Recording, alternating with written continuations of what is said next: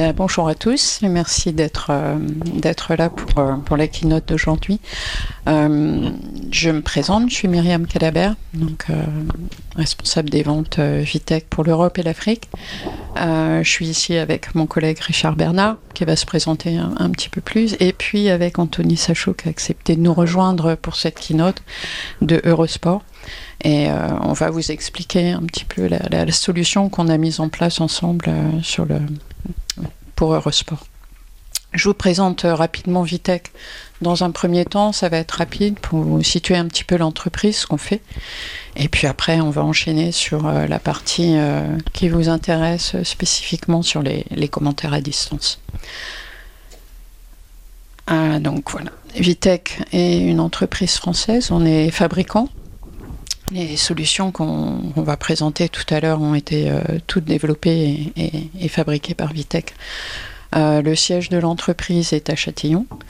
Euh, on travaille dans la technologie dans le monde entier avec des bureaux déployés dans tous les continents, des équipes technico-commerciales. on a des bureaux en Europe, aux US, on intervient aussi en Asie-Pacifique, en Afrique, au Moyen-Orient. Euh, nous sommes aujourd'hui euh, environ 500 employés, dont euh, un peu plus de 200 ingénieurs RD. Tous, les produits sont designés, développés et fabriqués par, par Vitech. L'entreprise est en pleine croissance et en croissance continue depuis sa, création en 88.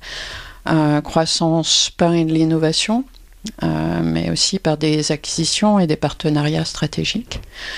Euh, Vitech euh, est également carbone neutral, pardon, neutre en carbone. Donc, on pourra vous donner un petit peu plus d'éléments sur notre approche RSE si vous le souhaitez.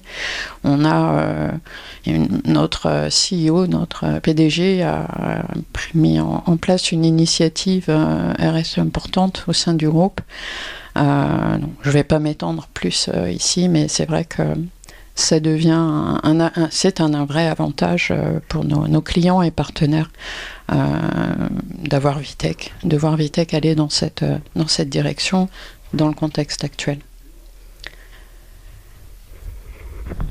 chez Vitech, on travaille sur trois axes principaux. Donc, on va fournir des solutions de distribution IPTV, dans des environnements divers. Peut être de l'entreprise, euh, différents types euh, de sites. Je vais vous en parler un petit peu plus après. Euh, on, donc, on va fournir des solutions de distribution télé dans un environnement sur un site, sur un réseau IP. On va également venir enrichir ces solutions avec des systèmes d'affichage dynamique, où là, on va pouvoir venir intégrer la vidéo, mais également différents types d'éléments d'information en fonction du besoin, en fonction de l'usage, euh, de manière à pouvoir euh, créer des communications à l'écran qui soient attractives et qui soient spécifiques au business et, aux besoins du client.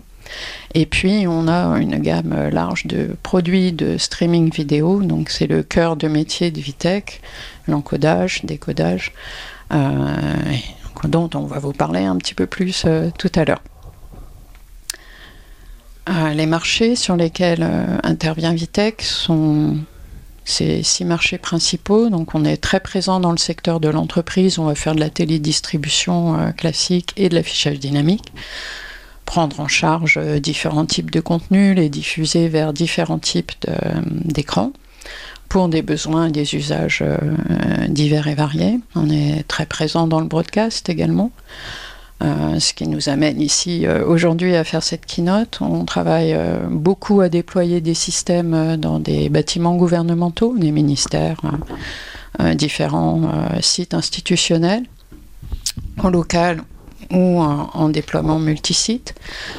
Euh, on travaille également beaucoup dans le secteur de la défense et du militaire avec des solutions très spécifiques qui ont été développées euh, principalement euh, pour ces marchés. Situation de, des, solutions de transmission totalement sécurisées, extrêmement robustes, pour répondre à des besoins extrêmement particuliers, comme vous pouvez imaginer dans ces secteurs d'activité. On est également présent dans le secteur de l'hébergement, donc ça va être de l'hôtellerie, ça peut être des campus, ça peut être différents types résidentiels, types de sites résidentiels où on va, besoin, on va avoir besoin d'amener des chaînes de télé, de les diffuser vers des utilisateurs pour des usages soit classiques, regarder la télé, ou un petit peu plus spécifiques en fonction du, besoin client. Puis on est également très présent euh, sur euh, ce qu'on appelle en interne des lieux publics. Ça va être euh, des venues, donc les stades, les arénas, des lieux recevant du public. On a fait beaucoup de, stades, on continue, des arénas où là encore on va venir installer des systèmes qui vont permettre de récupérer un très grand nombre de chaînes, pouvoir les diffuser vers différents types de devices utilisateurs. Euh, avec euh, plus ou moins de contraintes euh, et des solutions pérennes. Ici, je voulais vous présenter rapidement un petit schéma de la largeur de la solution de Vitech, des solutions Vitech, donc qui vont, voilà, qui partent de la captation de chaînes live, prise en charge de contenus locaux avec nos encodeurs ou nos passerelles, on convertit les contenus en IP pour pouvoir les diffuser sur euh, l'infrastructure du site. Et puis, on va venir afficher tous ces contenus euh, sur des écrans, euh, soit en utilisant des set-top box Vitech qui sont fabriqués par nous, soit en allant afficher les contenus sur des écrans connectés. Ça peut être des smart TV, ça peut être différents types d'écrans, sur des PC aussi. On a la possibilité de venir jouer l'IPTV sur les ordinateurs des, des staffs collaborateurs. On va pouvoir aussi venir alimenter des, des vidéos wall quand c'est nécessaire. On intègre les écrans tactiles. Euh, voilà, on va pouvoir vraiment euh, offrir un très large panel de possibilités d'affichage euh, avec nos systèmes. Tous ces systèmes vont être managés depuis une plateforme centrale, donc un serveur qui va permettre de complètement gérer les contenus, les utilisateurs, les affichages, les droits utilisateurs qui, sont, qui ont été développés de, manière extrêmement fine pour pouvoir répondre à tous les besoins.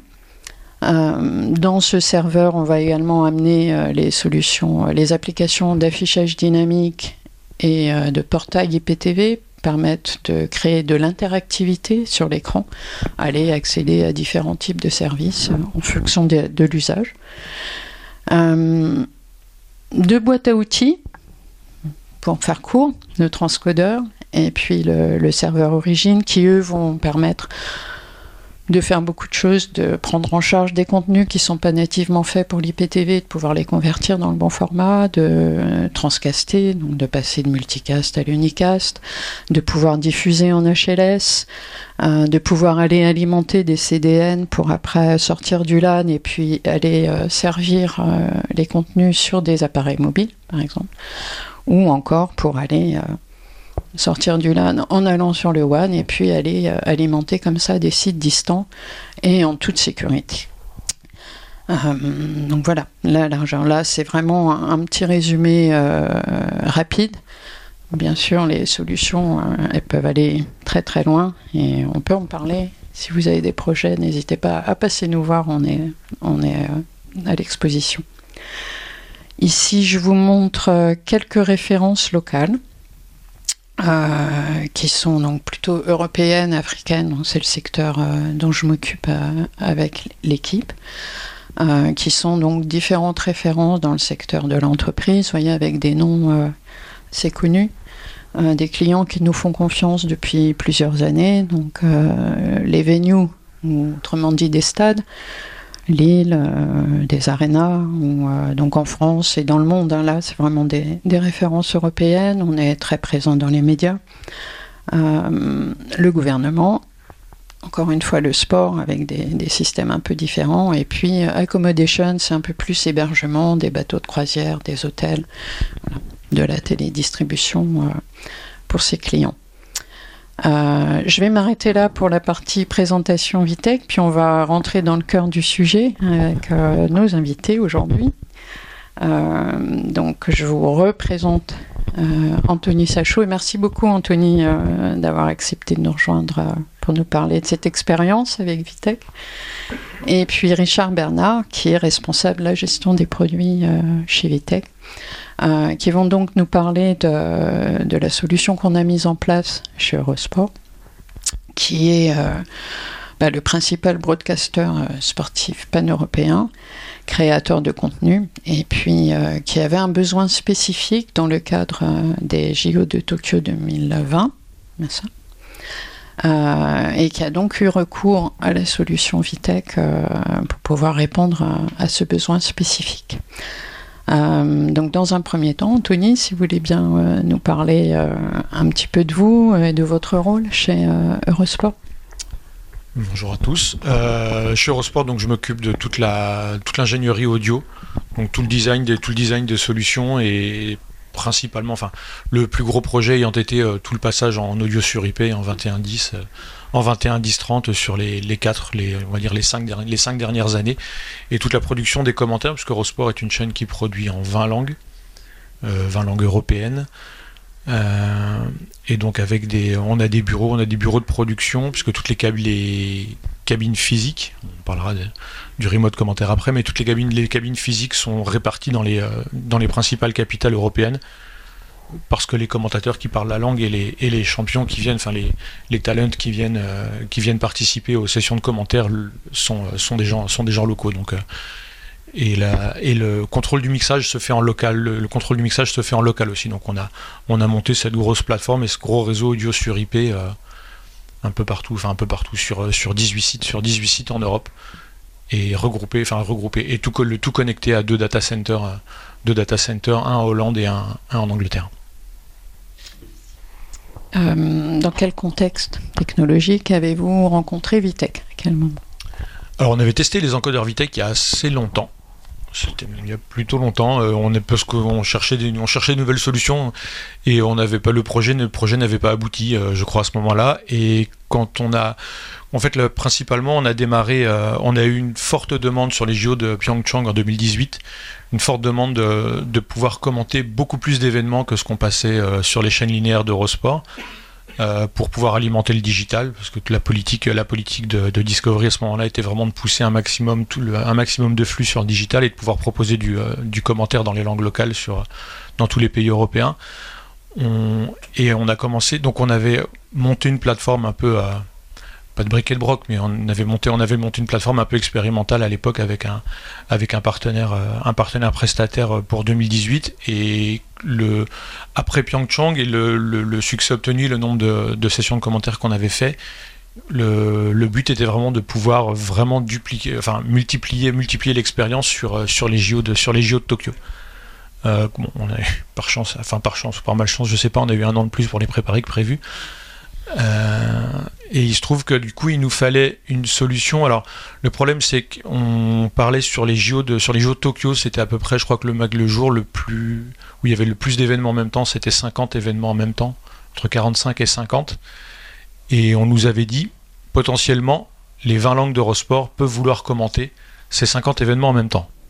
Si on fait la multiplication, ça fait 1000 commentateurs ça fait 1000 mixeurs, ça fait, enfin, ça commence à faire, ça commence à faire un, gros volume. Donc on avait, on avait essayé d'estimer à peu près et on était monté, on était un peu moins que ça, mais il se trouve quand même que même monter 400 cabines en Europe, euh, au niveau des mètres carrés, au niveau du coût, au niveau de l'infrastructure, c'était délirant. Et on a commencé à se dire, il faut pouvoir offrir la possibilité aux commentateurs de pouvoir commenter de chez eux. Donc on a commencé à, on a commencé à réfléchir à comment on pourrait faire. Et nous, notre principal problème, il est que mon image, elle sort du mélangeur et que la console audio qui est à côté, il va falloir qu'elle remixe le commentaire en, synchro avec le, avec le mélangeur.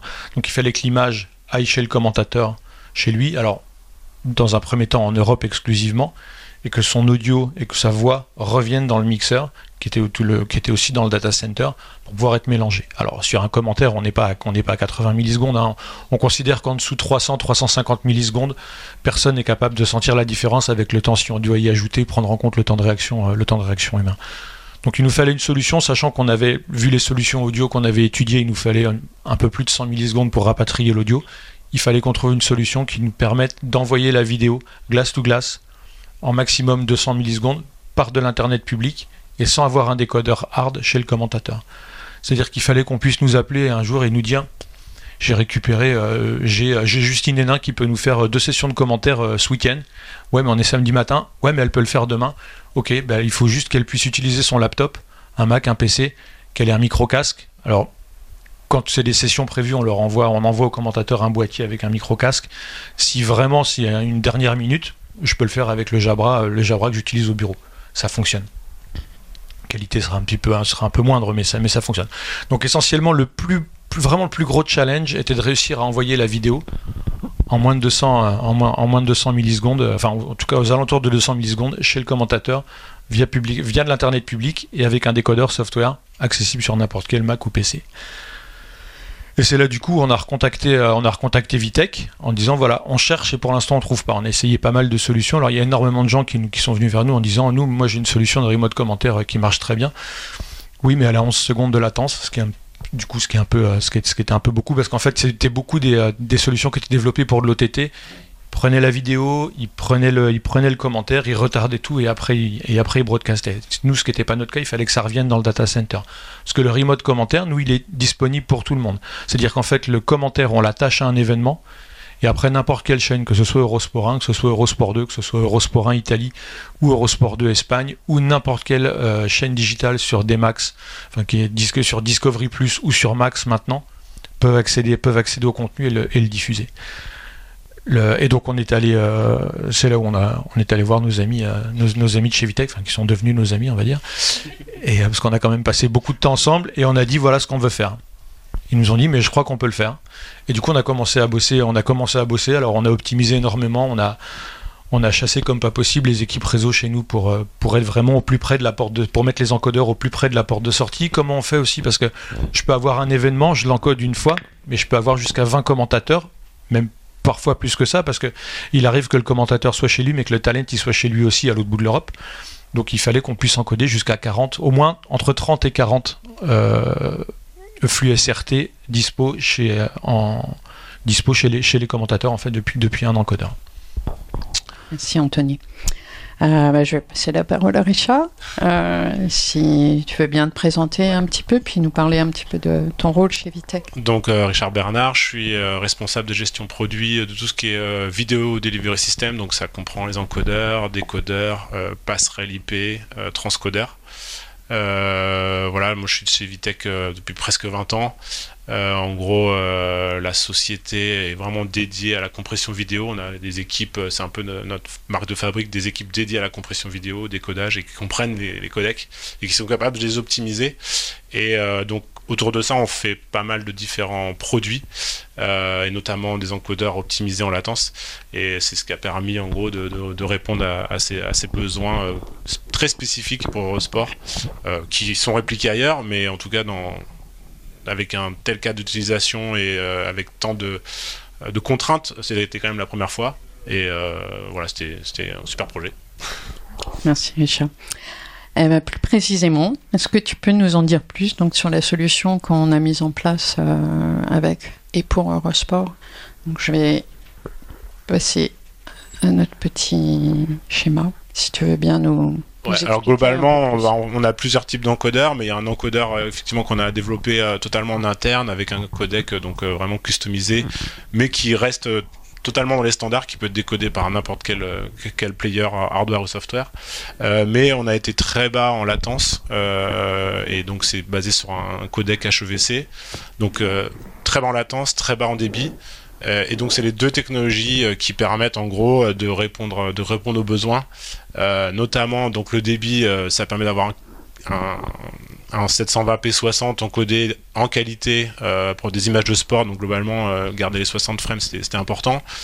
dans les 4-5 mégabits, donc globalement, c'est ce qui permet aussi de transporter sur Internet de manière fiable sans avoir de problème de, de, de perte de, paquets trop importants.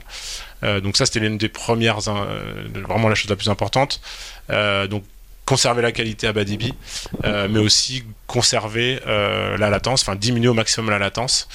cet encodeur avec sa paire hardware d'un point de vue décodage est capable sur réseau LAN parfait de capturer, encoder, transporter jusqu'au décodage en moins d'une frame, glace to glace. Alors ça c'est sur réseau parfait. Sur euh, internet ça marche pas. Euh, les paquets sont perdus. Euh, voilà. Donc on est obligé de mettre une surcouche pour protéger les paquets. donc ça rajoute la latence, mais néanmoins ça permet de rester dans les, les meilleurs, dans, le meilleur rapport qualité, latence et la meilleure latence disponible sur le marché avec l'encodeur. Donc euh, on est resté sous les, sous les 200, 250 millisecondes euh, nécessaires euh, pour la réception du flux. Donc le flux est directement codé après la régie. Donc ça c'est plus derrière. On envoie, en gros, on, l'envoie vers une passerelle IP elle aussi optimisée en latence, parce qu'on fait pas tout cet effort dans l'encodeur pour ensuite tout détruire dans la passerelle IP. la passerelle IP la rend disponible à un nombre euh, pas infini de commentateurs, mais très important, euh, ce qui permet d'avoir une solution scalable et de, à la volée euh, de, pour Eurosport de dire bah, moi je veux 10, 20, 30, 50, 60 commentateurs en simultané. après, Eurosport a développé toute une. Peut-être tu parleras peut-être plus autour de ça, mais tout un software en gros dédié à la gestion ensuite de, des liens pour se connecter. Euh, le scheduling et tout ça. Et ensuite, derrière, euh, nous, on a travaillé euh, avec nos confrères de VLC qui sont sur Paris pour optimiser leur, leur player. et avoir la latence voulue, décodable sur Mac, sur Windows et sur à peu près n'importe quelle plateforme, parce que maintenant, le, voilà, décoder du HEVC, c'est assez simple et peu consommateur. Donc ça permet, alors nous du coup, ben, au départ on a dit bah Tony, si tu veux la meilleure latence, prends notre décodeur hardware, c'est sûr. Et a dit bah c'est gentil, mais bon, je vais pas envoyer un décodeur hardware à chaque euh, commentateur, c'est juste pas possible.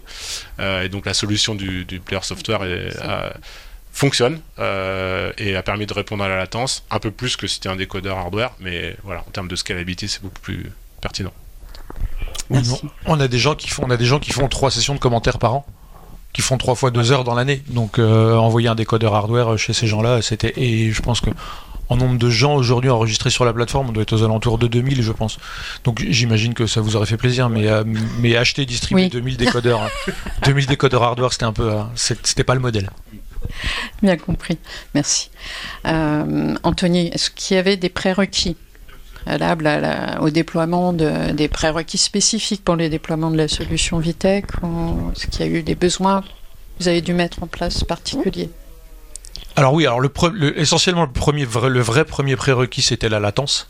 Il fallait que, sachant que pendant très longtemps chez Eurosport, avant quand on était dans quand on était dans le monde baseband, on, on envoyait les sons inter en local, on les mixait en local avec le commentaire local, on rapatriait tout, on retardait la vidéo et on resynchronisait tout le monde. C'était juste un enfer parce qu'en fonction de si le, si le programme il revenait de Sofia, s'il revenait de Madrid ou s'il revenait d'Oslo, les latences n'étaient pas les mêmes. En fonction de si jamais les, les fournisseurs de réseau, pour une raison ou pour une autre, passaient d'un circuit main à un circuit backup, la latence pouvait changer. Enfin, c'était euh, assez, euh, assez, galère. Donc, on a supprimé, on a supprimé toute cette, euh, on a supprimé toute cette, tout, pardon, tout, ce retard sur la vidéo et on a et on fait tout le mixage maintenant en, en local, en tout cas en centrale dans le data center.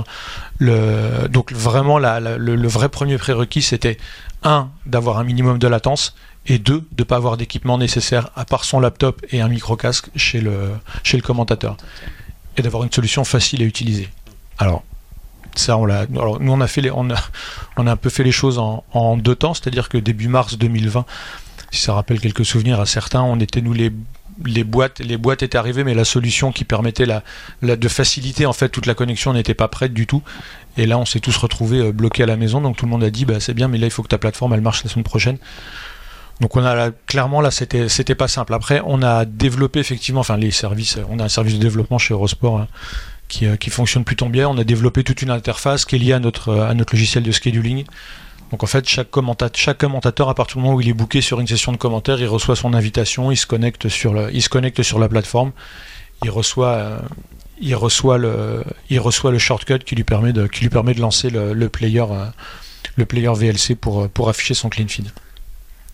On n'est jamais parti sur une solution embêtée dans le web browser pour des questions de latence. Tout simple. Ça aurait été plus simple pour les utilisateurs, ça aurait été plus simple, mais pour des questions de latence, c'était pas, c'était pas gérable pour nous. Merci Anthony. Euh, justement, vous parliez du Covid. Est-ce que cette période, la pandémie qu'on a tous vécue, ça a modifié euh, l'approche d'Eurosport sur certains sujets ou la façon dont Eurosport euh, travaillait? Est-ce que ça vous a poussé à modifier une organisation? Ça l'a pas modifié. Par contre, je pense que ça a multiplié la taille de la plateforme. Ouais. Parce que clairement, on on n'avait pas. Aujourd'hui, on a un taux, de commentaires. On fait entre, en fonction des événements, on fait entre, en moyenne, en général, entre 350 et entre 5 et 600 euh, sessions de commentaires par semaine. Et on est souvent aux alentours d'entre 65 et 60, ouais, 60-65% en remote par rapport aux sessions qui sont faites dans les cabines. Euh, on pensait pas. Et je pense que si la pandémie n'était pas passée par là, on serait probablement pas à ce taux-là. Parce que les gens ont pris l'habitude du coup de rester chez eux. Alors qu'avant, ils seraient venus beaucoup plus facilement. hein. Ils seraient venus, enfin plus facilement. En tout cas, ils, ils- Ouais. oui, ils seraient venus plus naturellement au bureau et dans les cabines et dans les cabines physiques. Merci. Ouais, je, je juste pour ajouter Bien quelque sûr. chose, je pense que la pandémie, enfin, dans ce projet-là, là, d'autant plus justifié euh, en interne chez Eurosport et chez nous, euh, ce qu'on appelle tout ce qui est contribution sur Internet euh, a explosé depuis le Covid, clairement. Et nous, on était, enfin, pas précurseurs, mais vraiment, on, voulait euh, bénéficier de, de, nouvelles formes de, contribution vidéo. euh, plus par les, pas uniquement par les satellites, mais aussi par Internet. Et clairement, le Covid a accéléré tout ça. D'accord. Merci. Richard, je vais continuer avec toi. Du coup, est-ce que tu peux donc nous en dire un peu plus, de manière plus précise, sur la solution qu'on a mise en place, voilà, sur euh, sur le site Eurosport? Ouais, du coup, bah, donc ça c'est l'encodeur, donc je parlais un petit peu tout à l'heure. Euh, donc c'est un encodeur hardware, 100% hardware, avec un codec euh, 100% développé chez Vitech, euh, qu'on appelle euh, Gen 2+. Euh, donc le codec est optimisé euh, en, en, en débit euh, HEVC. Euh, il a un mode ultra low latency qui permet d'atteindre euh, moins d'une frame, so- donc euh, 16, 16 millisecondes glace to glace. Euh, et donc voilà, c'est ces deux composantes qui ont permis de, répondre, à la solution demandée par Eurosport. Euh, couplé avec nos gateways, les gateways donc reçoivent les flux de cet encodeur. Donc le flux l'encodeur envoie en, en classique euh, UDPTS. Euh, la plateforme euh, passerelle IP euh, retranscrit, euh, se transforme le flux euh, en flux SRT, euh, multiplié euh, à volonté euh, pour pouvoir euh, adresser euh, les différents les différents commentateurs. Donc, en, en termes de matériel, c'était des encodeurs. euh, combien d'encodeurs qu'on a mis en place euh, sur- 70, je crois que c'est ça. 70. 70 encodeurs. D'accord. 70 encodeurs, donc euh, chaque, chaque encodeur euh, a en charge euh, d'un événement, enfin d'une, euh, d'un événement déjà, déjà euh, produit, envoyé vers le commentateur qui euh, lui ajoute euh, et commente en, en live euh, le, euh, le, l'événement sportif. Donc ça c'est, la plateforme, euh, la passerelle IP qu'on appelle euh, Channel Link, euh, avec une user interface euh, très, très simplifiée, euh, avec les flux, euh, donc l'encodeur est de ce côté-là, euh, la passerelle s'occupe de, de gérer en gros tous les flux et les transmet aux sources. Donc là, c'était les softwares décodeurs qui étaient sur les, euh, du côté des commentateurs. D'accord. Donc, on a mis en place ces 70 encodeurs et C'est une passerelle euh, non, channeling. six. Il y en a quatre. Il y a 6, 6, 6, pardon, j'ai dit. Il y en a passerelles, 6. euh. Il y a 6 euh, six- six passerelles qui sont installées sur des VM, dans des, qui sont pas dans nos tech-up, dans nos data centers principaux où on a les encodeurs, où on récupère les signaux Par sortis de régie. VM, vous avez choisi la. Absolument, ouais. on est sur VM et dans des, dans des sites de colo euh, chez Queenix euh, ici pour être au plus près, des, euh, pour être au plus près de, de la bande passante internet. D'accord. Ouais, ça enfin, t'en as parlé un peu tout à l'heure, mais une grosse optimisation aussi euh, vis-à-vis de ça, de, tout le côté réseau, et euh, parce qu'il y a aussi des bureaux à Londres, euh, donc euh, aussi une connexion euh, à optimiser de ce point de vue-là. Oui, il y a la moitié, la moitié des encodeurs est dans le ce qu'on appelle nous le tech hub, qui est vraiment là où on a la partie le data center, où on a la partie broadcast. Donc on a la moitié des encodeurs qui sont dans le tech hub de Londres, la moitié des encodeurs qui sont dans le tech hub d'Ilversum en, en Hollande, et après les channel, les channelings sont dans deux colos, une qui est à Paris et une qui est à Londres. Euh, donc effectivement pour être au plus près de nos accès, euh, pour être au plus près de nos accès internet et de diversifier. Si pour une raison ou pour une autre on perd un hub, si on perd une, si on perd une colo, si on perd alors perdre la colo elle-même, ça arrivera, ça arrive assez rarement, mais perdre le lien, euh, perdre le lien qui nous, qui, nous lie à cette colo-là, ça peut, ça peut arriver. C'est- déjà arrivé. Donc, au moins, au pire, on perd, on perd la moitié de la capacité. Merci. Alors après, en parlant du déploiement, est-ce que ça s'est bien passé Vous avez rencontré des challenges particuliers Non? Tout, tout a été... On a branché et hop, ça a marché. Disons-nous les choses. À peu près. un des plus gros challenges, c'est qu'on n'a pas eu le temps tout simplement parce qu'effectivement, je me souviens que début mars, on a dû faire la réception des équipements. Donc c'était encore en boîte quand on nous a tous renfermés à la maison et on nous a dit ce serait bien que ça marche là. Donc on a tout déployé en manuel, les commentateurs, on a formé des, commentateurs pour qui euh, un bouton c'est un bouton de trop quand même en général. Euh, ça a été ça mine de rien assez compliqué pour eux de se dire alors il faut que j'installe un soft pour décoder le clean, il faut que j'installe un soft pour euh, pour renvoyer mon audio. Ça va être des shortcuts que je vais recevoir par email. Il faut bien que je prenne celui-là. Euh, j'en ai enregistré un hier. Comment je l'ai appelé? Je viens d'en recevoir un deuxième. Enfin, c'était ça, ça a été vraiment, ça a été vraiment le plus gros souci. Et après, effectivement, toute la partie. Et du coup, donc on l'a lancé un peu comme on a pu. Euh, avec, on était, je pense honnêtement, je me souviens plus si on a pris le temps de faire des mesures à l'époque, mais on était assez loin. On était assez loin des latences qu'on a aujourd'hui. Et après, on a commencé, alors cela dit, le meilleur POC, c'est celui qui est en prod, hein, au moins on voit les vraies choses, mais du coup, on a vraiment depuis, le plus challenging, c'était de, bosser avec les équipes réseau, de réussir à réduire, de tester plein de profils différents, des emplacements réseau, où est-ce qu'on s'installe, pour, pour vraiment réduire vraiment réduire cette latence. Ouais, je, je, me, je me souviens de, de, effectivement du début qui était un peu évident parce que bah, avec le Covid euh, on pouvait pas aller sur site non plus, euh, bah, pas aller aider, les équipes euh, et effectivement il y, y, a un aspect aussi qui est important dans la solution c'est le décodage soft. Euh, on assure et on vérifie en temps réel la latence euh, par rapport à la capture et euh, le, player, euh, s'il détecte une latence qui est trop importante, disons 300 millisecondes, euh, flash son buffer, recommence et réessaye. Donc ça c'est très bien quand ça marche. le problème que quand ça marche pas, constamment ça reboot. Et donc c'est pour ça qu'au début il fallait vraiment optimiser les latences et s'assurer que tout se passe bien d'un point de vue réseau et que toutes les latences soient optimisées euh, parce que là on parle de 150 millisecondes mais honnêtement c'est enfin c'est un, un vrai c'est un vrai c'est un vrai challenge euh, et à optimiser à fine tuner tous les, les, différents aspects des buffers euh, à tous les endroits. Vous avez travaillé ensemble sur toute la partie pré-déploiement, enfin étude du projet, pré-déploiement et puis accompagnement euh, à la mise en Anthony place. et son équipe. Hein. Et puis oui, mon équipe aussi. aussi, oui.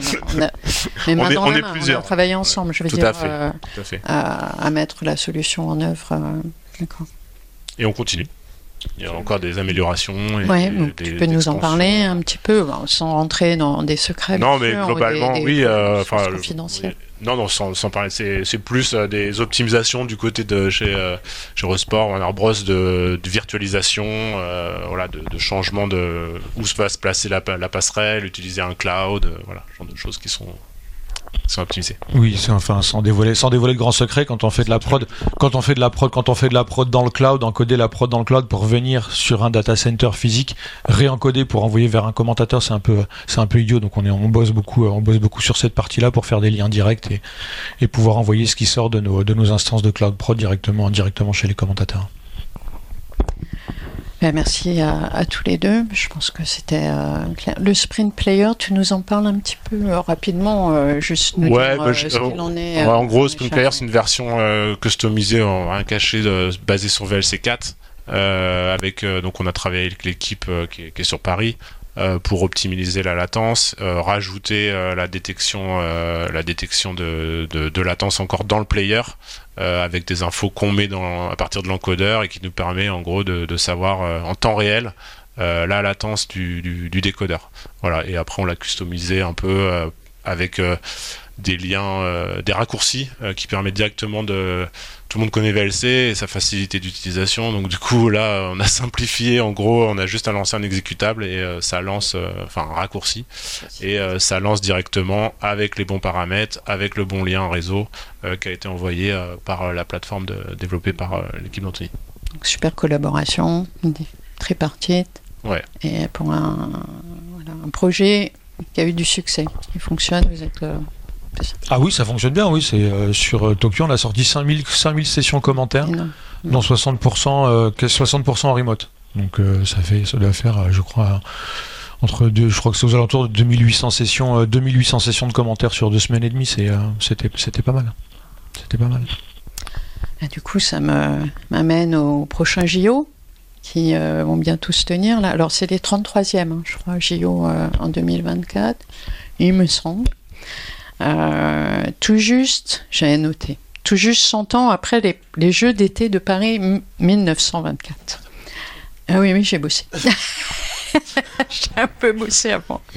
Euh, vous avez quelques infos à nous donner? Est-ce que Eurosport nous prépare euh, quelque chose de spécial? Alors, encore une fois, sans rentrer dans les, secrets de l'entreprise, mais... Euh, Alors, il n'y a pas de grand secret chez nous. Le principe, le principe chez nous, depuis, euh, effectivement, depuis Pyeongchang, nos premiers gros... En tout cas, les premiers JO qu'on a produits après l'acquisition par, après l'acquisition par Discovery. Eurosport avait une longue histoire avec les JO, pas dans la dimension dans laquelle on les a on les a, on les a produits depuis, depuis, depuis 2018. Euh, le, maître mot chez nous, c'est de se dire que bah, les jeux, c'est BAU en fait. C'est comme, enfin, c'est un événement sportif. Alors oui, il y a un peu plus de volume, euh, mais en tout cas pour nous, d'un point de vue commentaire, c'est un peu plus de pression, on va dire, mais pas beaucoup plus que sur un Roland Garros, un Australian Open. Là, clairement, on a l'Australian Open qui arrive début janvier prochain. On est vraiment là en ce moment, on est tous focus là-dessus et c'est euh, voilà. Donc c'est plus de volume mais les JO, en tout cas de notre côté sur la partie production de commentaires, sur la partie on-site, et là j'ai pas de, puis c'est pas moi qui m'en occupe, donc j'ai pas, j'ai, pas de détails, mais euh, là c'est plus gros, mais, mais sur la partie chez nous, en tout cas, production audio, production des programmes dans les régies, production des commentaires, c'est comme, c'est comme d'habitude, avec un peu plus de volume. Écoutez, merci beaucoup à tous les deux. Peut-être voulez-vous ajouter euh, quelques commentaires ou non? Non, bah euh, ouais, j'espère que. Enfin, n'hésitez pas, surtout si vous avez des questions. Non, voilà. Euh, Est-ce que vous avez des questions? Oui, s'il y avait des, systèmes d'ordre avec des commentateurs et éventuellement consultants. Alors, on a Aujourd'hui, on a un système d'ordre, mais qui est monosens. C'est-à-dire qu'on a ce qu'on a toujours appelé euh, chez Eurosport qui sont les queues, parce que pour euh, coordonner pour coordonner 20 commentateurs en même temps, ou 20 commentateurs plus leur talent en même temps, il faut vraiment un ordre. Le live producer qui est en régie chez nous, il donne les ordres. attention, euh, on, passe, on passe en break pub dans 30, 20, 19, 18, enfin voilà, qui fait tous les décomptes. Aujourd'hui, les commentateurs n'ont pas de lazy. C'est une solution sur laquelle on bosse, mais pour l'instant, c'est pas, pas mis en place. Et les queues passent par le système Vitec Alors oui, les queues passent par le système Vitec. On les, on les embête donc sur le, dans le système Vitec. On fournit, on a, on a, on a deux paires stéréo. Je dis des bêtises. On a deux paires stéréo qui sont processées et on a un ducker juste avant l'entrée qui reçoit les queues, qui reçoit le son inter qui duck légèrement le son inter au moment où le live producer fait des cues et leur son, le son euh, le son inter revient. Et on envoie deux paires stéréo une pour avoir le son inter plus les cues et une deuxième pour avoir l'anglais plus les cues. Parce qu'un certain nombre de commentateurs aiment avoir le commentaire anglais ou le commentaire du host broadcaster s'il y en a euh, pour pouvoir faire leur commentaire dans la langue locale. Et ça leur permet de basculer de l'un ils peuvent basculer de l'un à l'autre dans le soft directement. Et le co-commentateur le co-commentateur, passe par où Alors par contre, il y a, ils ont un N-1 qui est fait là par la passerelle audio. Ils ont un N-1, donc on crée le duplex qui passe pas du, qui passe pas du coup par le Vitec. Sur le Vitec, on envoie son inter et les Q. Point bas et si on s'il y a deux s'il y a deux commentateurs ça passe par le par le lien SIP qui ramène qui ramène le audio entre alors le on envoie on n'envoie pas le, son inter par le lien SIP parce qu'effectivement ce il, pourrait pas être synchrone parce que le SIP va plus vite. Que la vidéo avec l'audio associé. Donc le son inter arriverait plus vite via le lien SIP, donc on envoie uniquement le duplex des voix isolées des, commentateurs l'un vers l'autre. Et après le son inter il le récupère par le par Sprint Player tout est automatisé, un réglage son inter. Euh. Alors pas forcément, parce qu'en fait ce commentaire pour un événement, il est dispo, euh, il est dispo sur un certain nombre de plateformes. Alors sur Eurosport, on a trois, on va dire trois niveaux de production. Il y a le niveau vraiment comme si on était le host, comme si nous on était le host broadcaster de tous nos marchés en Europe, donc des 20 marchés, des 20 marchés en Europe. Donc on produit en général ici l'anglais, la langue locale en fonction d'où c'est produit, parce qu'on a des régies de production qui sont réparties partout en Europe et parce que et en fonction des événements en fait on produit dans certains pays. On va pas faire du saut à ski en Espagne ce serait pas c'est pas trop leur spécialité donc ça ça va plutôt en général en Pologne ou en Allemagne. Donc, donc ils produisent eux dans les grosses régies de prod avec des grosses consoles ils produisent la langue locale l'anglais et un son inter qui est distribué à tout le monde.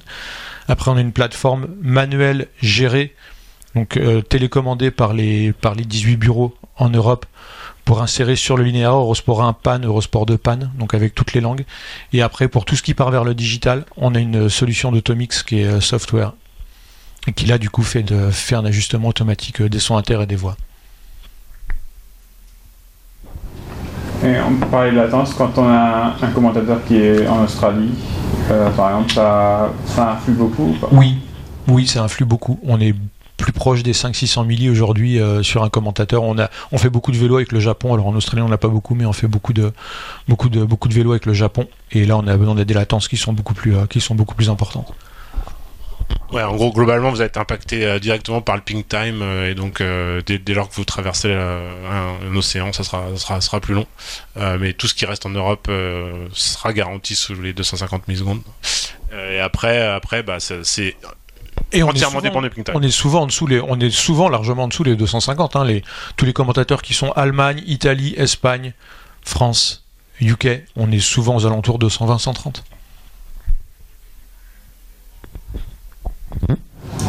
Et les commentateurs voient l'image sur leur laptop Oui.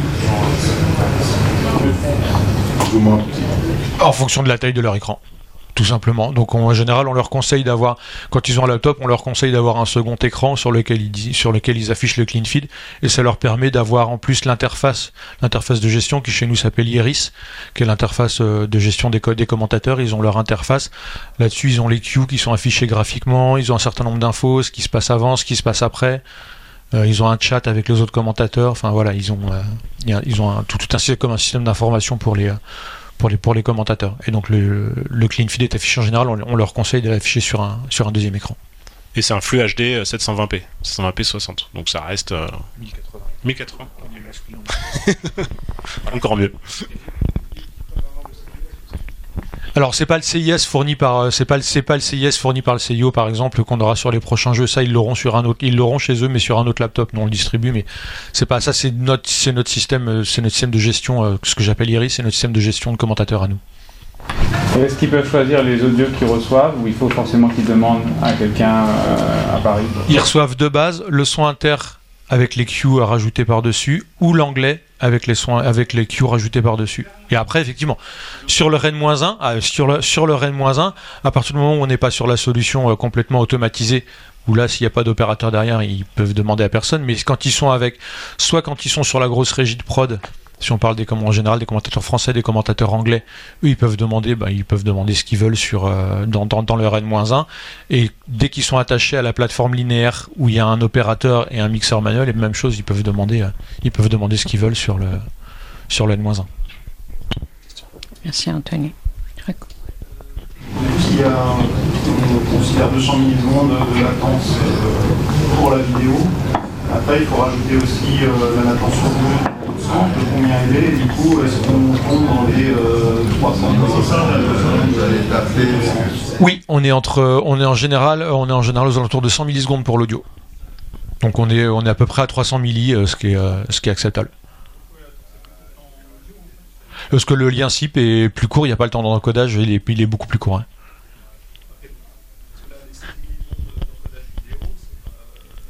Ah, Bien sûr. Oui. Bah, l'encodage l'encodage audio est de toute façon toujours, euh, toujours plus rapide euh, par rapport à la vidéo. Euh, même. voilà. Exactement. il est. Ah non, non, non, le, buffer de décodage vidéo. 50 millisecondes, quelque chose comme ça. Ouais. mais après, il faut, rajouter, faut rajouter le temps d'encapsulation SRT. Ouais.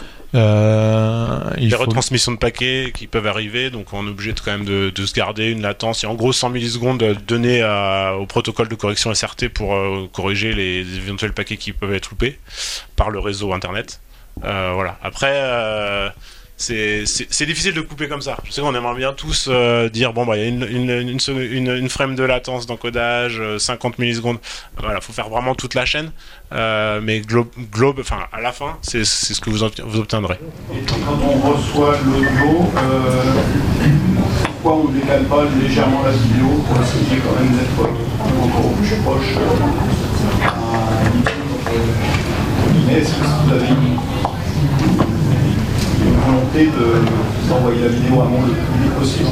Ouais, c'était le, but. Et là, c'est pas moi qui, c'est pas moi qui décidais sur cette partie-là, mais effectivement, on m'a dit un jour, on va enlever les, on va enlever toutes les lignes à retard. Et on a 128 chaînes en digital. On a une cinquantaine de playlists pour les chaînes linéaires. Ça commence à faire beaucoup de lignes à retard. Et euh, de ça demander un process, ça demandait un process monstrueux. Donc euh, c'est pour ça qu'il est. Et le fait de pouvoir le délivrer le, le plus vite, le plus vite possible. Et c'est un contexte où finalement il n'y a jamais de lip à respecter, enfin, il n'y a, aucun élément visuel en même temps que sonore. Ah mais si Mais il y a comme, comme on récupère depuis chez le commentateur, on récupère, on récupère que la voix clean. Le son interne, il quitte jamais le data center lui. Alors il vient chez le commentateur pour monitoring pour qu'il puisse l'entendre. Mais le son interne lui-même, il reste toujours attaché à la vidéo dans le data center.